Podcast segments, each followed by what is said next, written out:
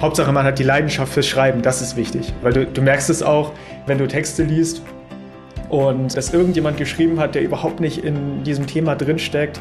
Du merkst es einfach, wenn diese Begeisterung nicht mitkommt. Herzlich willkommen zu einer neuen Folge des Podcasts Jobnavigation. Menschen und ihre Berufe. Mein Name ist Anni Nürnberg und in jeder Folge stelle ich dir einen neuen Beruf vor, damit du mehr darüber erfährst, wie es eigentlich ist, diesen Job zu machen. Dazu interviewe ich einen Menschen, der in diesem Beruf arbeitet und dich vielleicht auch noch mit seinem Lebensweg inspirieren kann. Wenn du gerne schreibst, hast du vielleicht schon mal darüber nachgedacht, Bücher zu schreiben. In dieser Folge stelle ich dir eine andere Möglichkeit vor, wie du beruflich schreiben kannst. Mein Gast Eike ist Texter und verfasst Texte meistens für Webseiten. Wir unterhalten uns darüber, wie ein solcher Text entsteht und welche Informationen er vorher dafür braucht. Ich frage ihn darüber aus, wie er herausfindet, wie sein Text bei den Leserinnen und Lesern ankommt. Außerdem unterhalten wir uns über Ausbildungswege, das Talent fürs Schreiben und ob man in der Schule gut in Deutsch gewesen sein muss, um gute Texte zu schreiben. Das und noch viel mehr erfährst du in dieser Folge von Eike.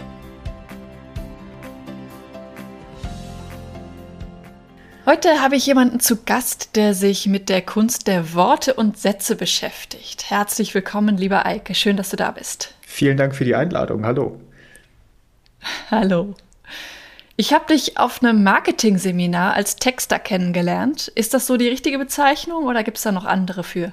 Ja, nee, also Texter würde schon grundsätzlich passen. Äh, man könnte jetzt noch dazu sagen, dass ich Content Consultant bin, also auch den strategischen Part vor der eigentlichen Texterei abdecke. Aber nö, Texter ist die Kernkompetenz, das passt also sehr gut. Okay. Und es geht meistens um Werbe- und Marketingtexte, richtig? Bei mir in dem Fall genau, ja, also ich bin Online-Texter, ich kümmere mich um Landing-Pages, um äh, Webseitentexte, redaktionelle Beiträge für Suchmaschinenoptimierung, all diese ganzen Sachen. Ähm, ja, und das hat natürlich immer irgendwie einen Marketing-Hintergrund. Ja, okay.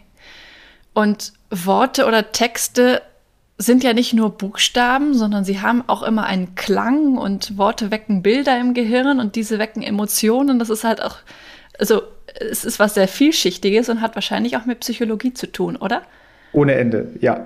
Also es kommt natürlich immer darauf an, ähm, irgendwie Texte zu schreiben, die letztendlich jemanden in meinem Fall jetzt mobilisieren sollen, etwas zu kaufen. Sagen wir, mobilisieren ist ein blödes Wort, motivieren sollen, etwas zu kaufen ja. oder Kontakt zu einem Unternehmen aufzunehmen, mit dem zusammenzuarbeiten. Und da muss man natürlich immer ja, ein ganz genaues Set an Worten finden, um genau diese Motivation hervorzurufen. Und dementsprechend ist auch viel Psychologie, ähm, Content Verständnis dabei. Ähm, das kommt dann auch mit den Jahren so die Erfahrung, was man da macht und was man nicht macht. Ja. Woher weißt du denn, wie Worte auf Menschen wirken? Durch Testing in erster Linie, weil äh, du weißt vorher nie, ob ein geschriebener Text wirklich ankommt. Ähm, man hat natürlich das Handwerk und man hat das über die ganzen Jahre, ich arbeite jetzt seit zehn Jahren als Texter, ähm, da hat man das auch irgendwann so ein bisschen drin, was funktioniert und welches Handwerkszeug das dafür braucht. Aber ähm, ob es letztendlich funktioniert, das weiß ich immer erst, wenn die ersten Leute das äh, gelesen haben und ähm, ja auch eine entsprechende Reaktion dann passiert ist, sprich ob eine Conversion passiert ist oder ob sie, ob die Leute weitergeklickt haben, ob die Interesse gezeigt haben.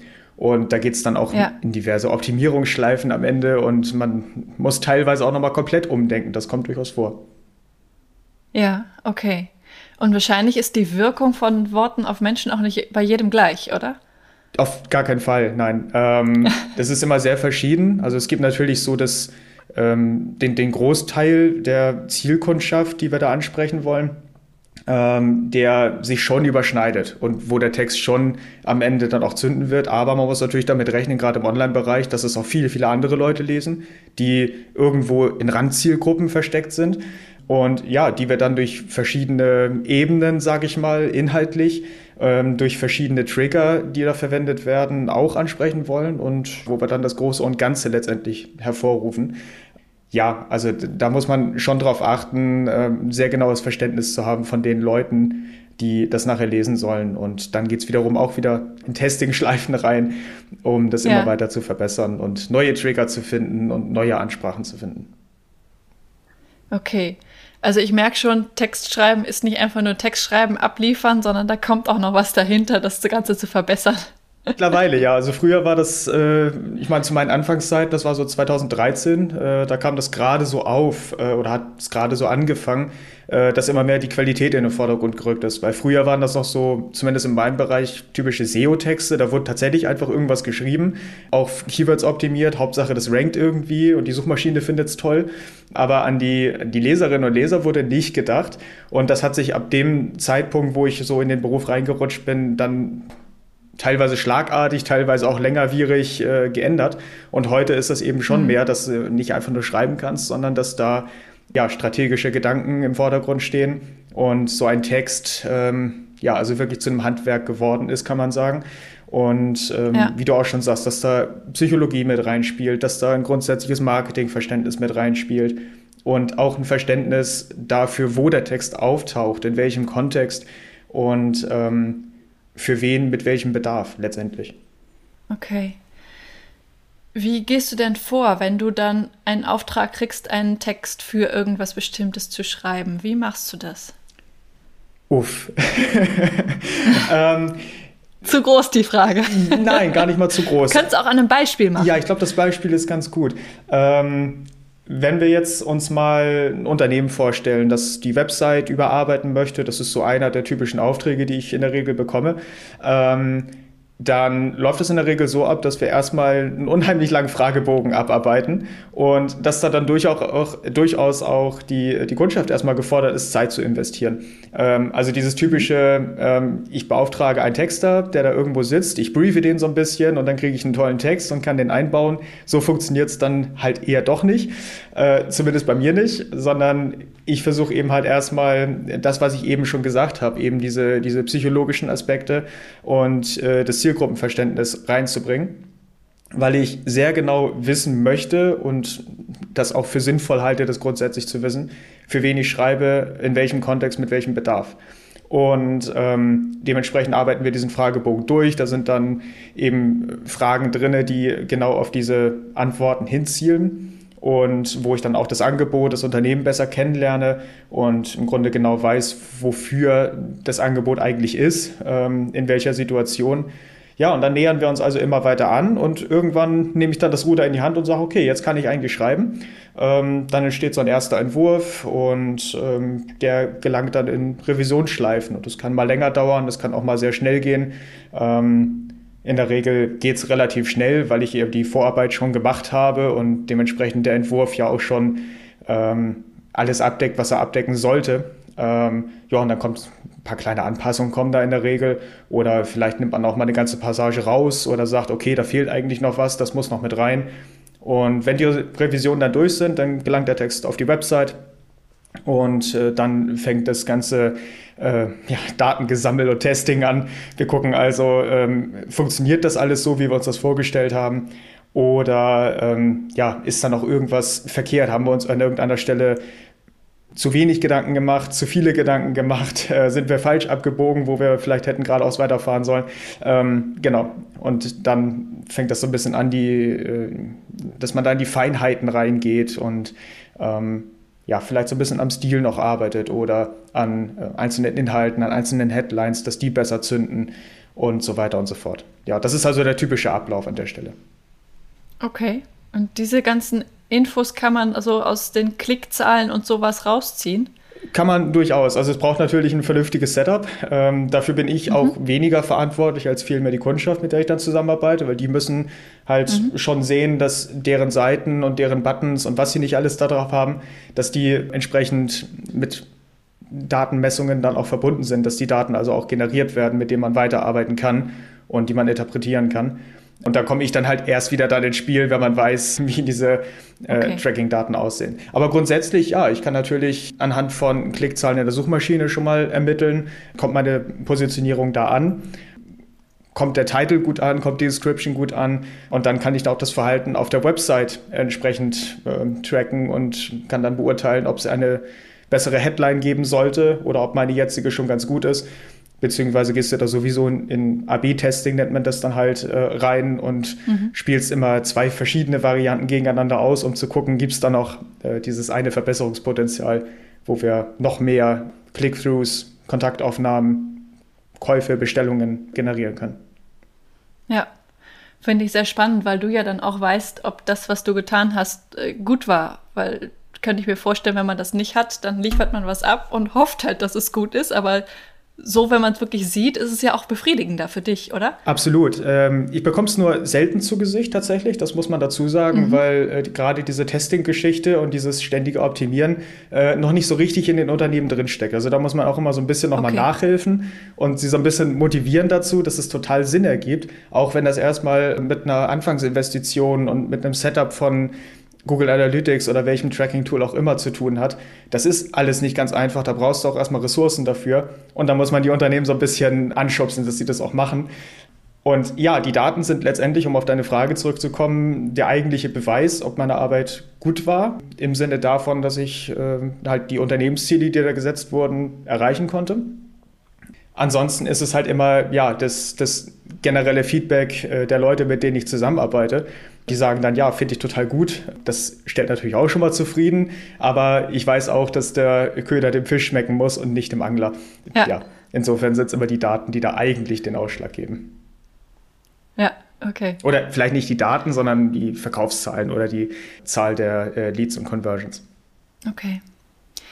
Und wenn du dann so einen konkreten Text schreibst, ist das was sehr Kreatives oder gehst du da sehr strukturiert vor? Wie machst du das?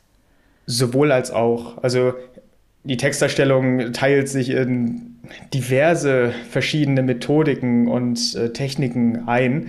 Da ist natürlich immer auch Struktur dabei, da ist immer auch äh, irgendwie ein strategischer Ansatz dabei, dass ich Sachen genau so mache, weil Punkt, Punkt, Punkt.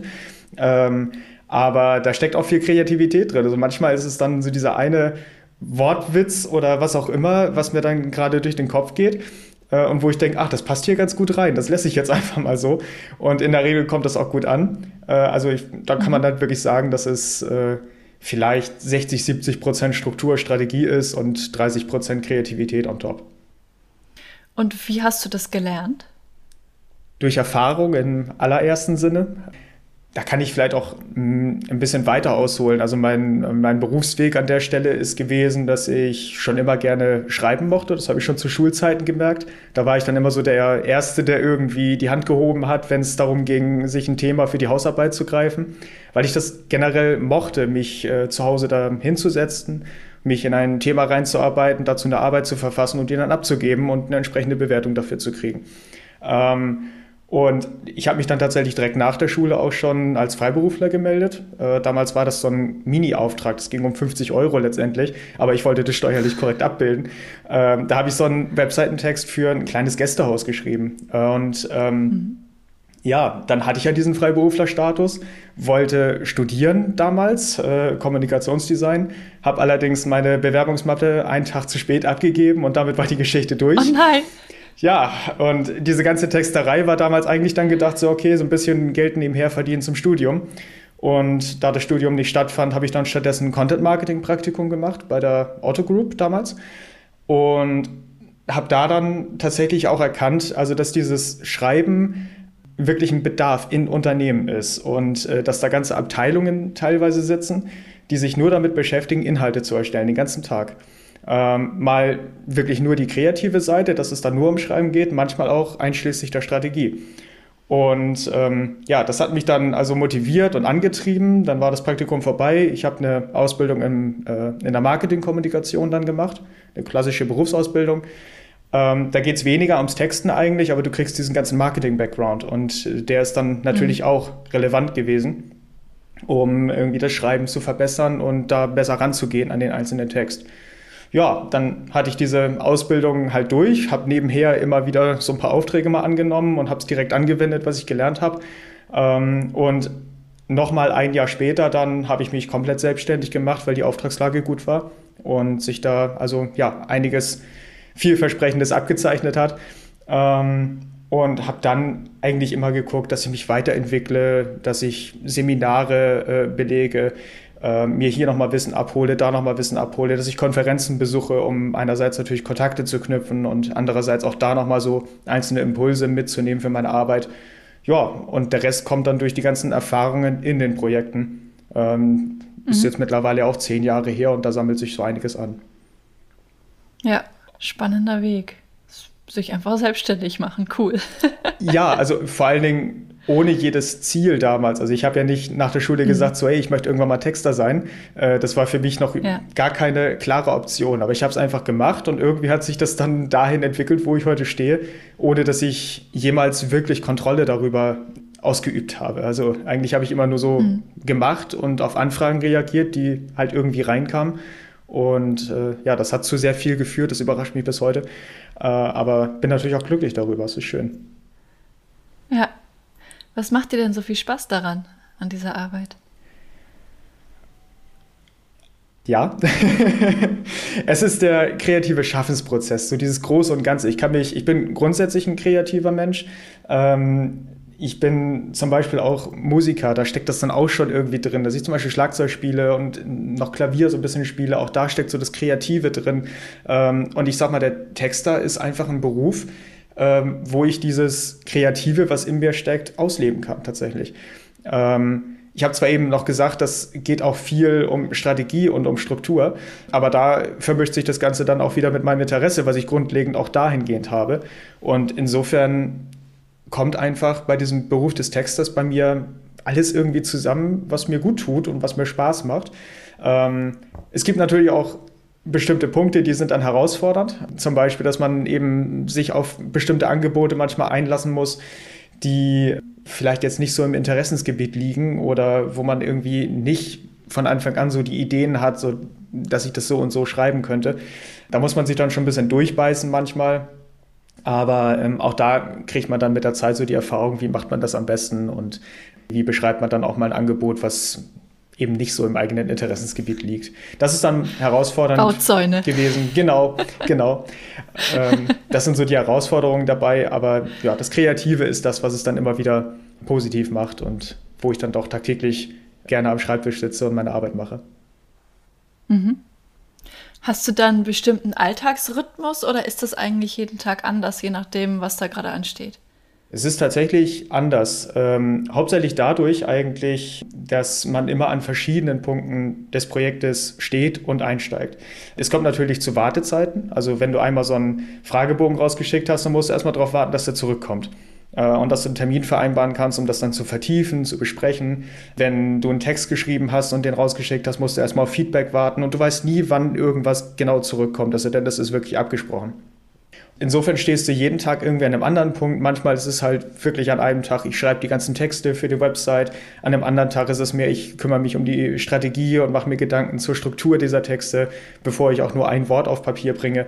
Und das ist halt auch, das ist vielleicht auch nochmal so ein positiver Punkt. Das ist so die Abwechslung, ähm, die da entsteht, dass ich jeden Tag zwar mich in diesem großen Kreis äh, des Ganzen bewege, aber immer wieder so an verschiedenen Punkten stehe und ja, mal dies und mal das zu tun habe. Mhm. Okay.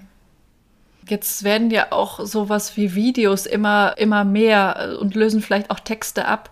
Machst du dann auch sowas, dass du irgendwie die Videotexte skriptest oder sowas? Sagen wir so, ich arbeite dran, das nach und nach mal zu integrieren. Das ist aber jetzt noch keine Leistung, die ich wirklich anbiete. Ähm, mir mhm. spielt das in die Karten, weil ich mich grundsätzlich auch für Video und Fotografie äh, interessiere und ja. Äh, ja, da auch aktiv bin mit so einem privaten Projekt. Ähm, beziehungsweise nein, es ist kein privates Projekt, es ist Teil meiner Arbeit, äh, aber äh, ja, es, ist, es baut auf einem äh, privaten Interesse rund um Achterbahn und Freizeitparks auf. Äh, und da mache ich dann halt auch Was viel. Was machst du da? Ah, ich betreibe eine Seite, nennt sich achterbahnreporter.de und äh, ja, da ziehe ich dann halt los in diese ganzen Parks, die es so gibt, fahre die Achterbahn und schreibe da dann Reportagen dazu, äh, fotografiere natürlich vor Ort oder drehe das eine oder andere kleine Video, ähm, ja, und bearbeite das dann nach, erstelle die ganzen Texte, pack das auf meine Seite und guck, wie es ankommt. Letztendlich auch wieder so dieses ganze äh, Konstrukt, was ich auch selbstständig ohnehin für meine Kundschaft mache, aber da mhm. eben halt so aufbauend auf meinem ganz persönlichen Interesse. Cool. okay, also das ist die Idee, auch äh, Video irgendwann mit reinzubringen. Genau, es ist also eine Idee, ähm, auch Video mit reinzubringen, zumindest auch an solchen Projekten mitzuwirken. Auch das ist noch wieder so ein Punkt beim Thema Abwechslung. Es ist durchaus spannend, auch da mit aktiv zu sein, weil Videoskripte nochmal ganz anders sind als jeglicher Online-Text. Und ja, das hat mit Umdenken dann zu tun und äh, äh, auch damit sich auf ähm, ein gänzlich anderes Konzept einzulassen. Ist aber sehr spannend. Also wenn man sich für Video dann mhm. auch interessiert, so wie ich, äh, lebt man sich da gerne mit rein und ähm, äh, betreut auch solche Projekte. Also kann man nicht einfach eins zu eins Website-Texte dann in Video einsprechen. Du sagst, das ist ganz anders. Ja, das ist wirklich anders, weil da, da kombinierst du ja das Bild, das gezeigt wird, mit dem Text, der dazu gesprochen wird. Und das ist eine andere Herangehensweise als auf einer Webseite, wo ich in der Regel mit einer Headline einsteige, äh, vielleicht zwei, drei Vorteilspunkte und irgendeinen Button zur Kontaktaufnahme oder äh, zum Kauf, zur Bestellung. Mhm. Ähm, sondern da geht es ja mehr darum, nochmal die Anforderungen äh, derer, die das Video sehen, ähm, anders zu interpretieren und in aller Kürze auf den Punkt zu bringen. Also es ist ja teilweise noch kürzer als auf der Webseite, wo ich immerhin noch rausholen kann, wenn ich den Platz habe. Und die Leute auch anders durch das Video hindurchzuführen. Das Video hat in der Regel nicht äh, das Ziel, dass Kontaktaufnahmen hervorgerufen werden sollen oder direkte Bestellungen, sondern das ist dann eher so ein mhm. Image-Ding vielleicht, wo ich äh, mehr darauf aus bin, dass anschließend dann die Website aufgerufen wird, wo es weitergeht. Und ähm, okay. ja, das ist also ein anderer Punkt, wo ich ansetze und ich kann es nicht eins zu eins einfach übernehmen und einsprechen. Ich kann aber natürlich, wenn ich vorher die Webseitentexte schon gemacht habe, Fragmente daraus nehmen, äh, bestimmte Formulierungen oder bestimmte Inhalte und dann eben halt schauen, wie es ja. aufs Video passt. Okay. Und du hast im Vorhinein von Umstrukturierungen gesprochen, die du planst oder vielleicht auch schon umsetzt. Magst du davon was erzählen? Äh, ja, also es hat in erster Linie damit zu tun, dass ich viele Jahre wirklich nur Texter war. Also da habe ich dann wirklich nur geschrieben anhand von Briefings, die ich erhalten habe. Und äh, mit der Zeit habe ich einfach gemerkt, dass mir das zu einseitig ist. Und jetzt habe ich ja schon die ganze Zeit über Strategie und über Struktur geredet.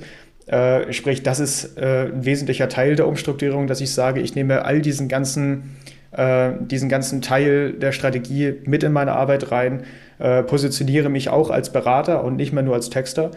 Ähm, sodass ich auch das Wissen einfach mal weitergeben kann. Es kommt niemals das gesamte Wissen in einem Projekt komplett zur Geltung, sondern es sind immer nur einzelne Teile, die man dann mal hier braucht, dann mal da braucht. Es ist natürlich immer Psychologie, immer Marketing im Spiel, aber das sind halt Riesengebiete und ähm, es macht viel mehr Spaß, auch einfach mal nicht zu schreiben, so gern ich das eigentlich mache, äh, sondern auch einfach mal mit Leuten in einem Call zu sitzen oder vielleicht sogar vor Ort und so eine Art Sparring oder ein Workshop oder was auch immer zu machen, um das Wissen zu teilen und um neue Konzepte und Ideen zu erarbeiten. Und ähm, da sind wir dann auch wieder beim Punkt Kreativität und Schaffenskraft und Schaffungsprozess so ein bisschen, was mich total reizt. Und ja, damit habe ich angefangen, letztes Jahr bereits, äh, mich da auch aufzustellen. Und in Kürze wird es ganz offiziell. Da kommt dann die neue Webseite, wo dann äh, auch diese Leistungen entsprechend vertreten sind. Ja, immer nur schreiben könnte auch ein bisschen einsam werden, oder? Ja, gerade wenn so allein am Schreibtisch. Genau, gerade wenn du äh, im Homeoffice sitzt und jetzt war ja durch die Corona-Pandemie das auch nicht anders möglich. Ja. Ähm, hin und wieder habe ich vorher noch mal in einem Coworking Space gesessen, aber es ist ja auch nicht so, dass du da dann groß mit Leuten in Kontakt kommst, sondern du bist eigentlich nur in einer anderen lebhafteren Umgebung, ähm, was dann so ein bisschen ja. den Ausgleich schafft. Und ja, mir hat es einfach de facto gefehlt, äh, mehr mit Leuten direkt zusammenzuarbeiten äh, und nicht nur in meinem stillen Kämmerchen hier zu sitzen, auch wenn ich eine schöne Aussicht habe äh, und irgendwie Tag ein, Tag aus nur einen Text zu schreiben. Das ist irgendwann, wenn du es zehn Jahre gemacht hast, auch mal, oder neun Jahre waren es da, äh, ja, slightly langweilig. ja, kann ich mir vorstellen. Und wenn jetzt jemand von den Zuhörern sagt, das hört sich spannend an, ähm, ich möchte mich in die Richtung entwickeln, wie kann man das machen? Gibt es da bestimmte Studiengänge, Ausbildungen, die einen darauf vorbereiten, außer denen, die du gemacht hast? Ähm, ja und nein. Also ich, ich persönlich nehme ähm, den Beruf der Texterin, des Texters total als Quereinsteigerberuf wahr. Ähm, weil bei mir mhm. war ja auch kein direkter Weg vorhanden. Das hat natürlich mit diversen Zwischenstationen, wie ich sie eben beschrieben habe, zu tun. Aber letztendlich war es bei mir so, ich habe die Marketingausbildung gemacht, da geht es um Marketingkommunikation. Und daraus hat sich äh, das wesentliche Wissen für meine heutige Arbeit ergeben. Du kannst auch Literatur studieren, da kenne ich Kollegen, die das gemacht haben. Du kannst Journalismus studieren, da gibt es auch äh, eine Kollegin, die ich da entsprechend kenne und die heute Werbetexterin ist und ähm, auch Workshops gibt etc. Ähm, es gibt verschiedene Wege, um in diese Richtung zu gelangen. Ähm, ein ganz konkreter Weg könnte noch die Hamburg School of Ideas sein. Ähm, ist quasi, früher hieß es mal Texterschmiede. Äh, und da hast du dann sowas, ich glaube, ein einjähriges Programm war das, wo du dann tagsüber in der Werbeagentur sitzt und das ganze fachliche Know-how mitnimmst und die Erfahrung in den Projekten und abends dann noch äh, immer in der Schule sitzt und das entsprechende theoretische Wissen dir aneignest. Ähm, ich bin mir jetzt gar nicht sicher mit dem einen Jahr. Äh, es ist also auch kein klassischer Ausbildungsberuf, äh, sondern mehr ja, so, so, eine Mischung aus einem, aus einem Studium und äh, praktischer Erfahrung. Ich weiß gar nicht, wie man das eigentlich nennt. Ähm, vielleicht kann man es auch gar nicht. Weiterbildung. In, ja, genau, eine Weiterbildung, weil letztendlich kannst du das auch gar nicht äh, in eine bestimmte Schublade stecken. Äh, Fakt ist aber, dass ja. du da nachher rausgehst und ähm, dass du dann zertifizierter Werbetexterin bist. Okay. Und also das ist dann der ganz direkte Einstieg. Da ist man dann aber auch wirklich im Werbetext drin und das Ziel ist, dass du da am Ende in Agenturen arbeitest, die ähm, ja entsprechend Copies und Headlines und keine Ahnung solche Sachen macht. Ja, wo weniger die Inhaltserstellung, so wie ich sie zum Beispiel mache, für Websites oder für, äh, für äh, Suchmaschinenoptimierung im Vordergrund steht. Mhm. Okay. Ähm, Gibt es denn noch andere Bereiche außer Marketing und Werbung, wo, wo man Texte für schreiben kann oder wo, wo Texte gebraucht werden? Mm, ich würde jetzt Public Relations äh, sagen, aber das ist eigentlich auch ein ja. Teil von Marketing. Ähm, letztendlich geht es um Kommunikation, es geht um ähm, Darstellung im Innern für äh, die Mitarbeitenden. Es geht aber auch um die Darstellung insbesondere nach außen, um natürlich das Unternehmen ähm, auf Wachstumskurs zu bringen und äh, immer mehr Neukundinnen irgendwie dazu bekommen. Ähm, nein, also am Ende würde ich schon sagen, das hat einen sehr, sehr großen Schwerpunkt im Marketing. Und wenn du irgendwas außerhalb mhm. des Marketings machst, ist das einigermaßen exotisch, äh, sodass äh, mir dann mhm. tatsächlich auch jetzt kein Beispiel einfällt, was man da äh, nennen könnte. Mir auch nicht, deshalb frage ich. Ja. Also ich sag mal so, alles, was ich in zehn Jahren gemacht habe, jetzt mal unabhängig von meiner Positionierung äh, und dass ich in dem Bereich äh, der Online-Kommunikation drin bin, das hat immer mit Werbung zu tun gehabt, immer um eine bestimmte Darstellung und Positionierung. Und äh, ich glaube, das ist dann auch einfach ähm, die Seele dieses Berufs, dass man in dem Bereich ist. Ja, ja, okay. Gibt es sonst noch was, was du den Zuhörerinnen und Zuhörern gerne mitgeben möchtest?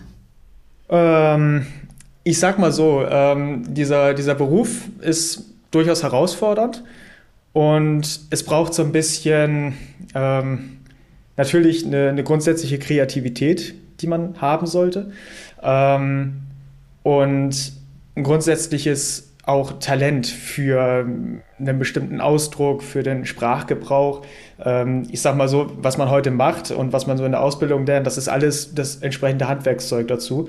Aber es braucht so diese Grundfähigkeit, äh, erstmal mit Sprache mhm. umgehen zu können, sich ausdrücken zu können und ein Gefühl dafür zu haben.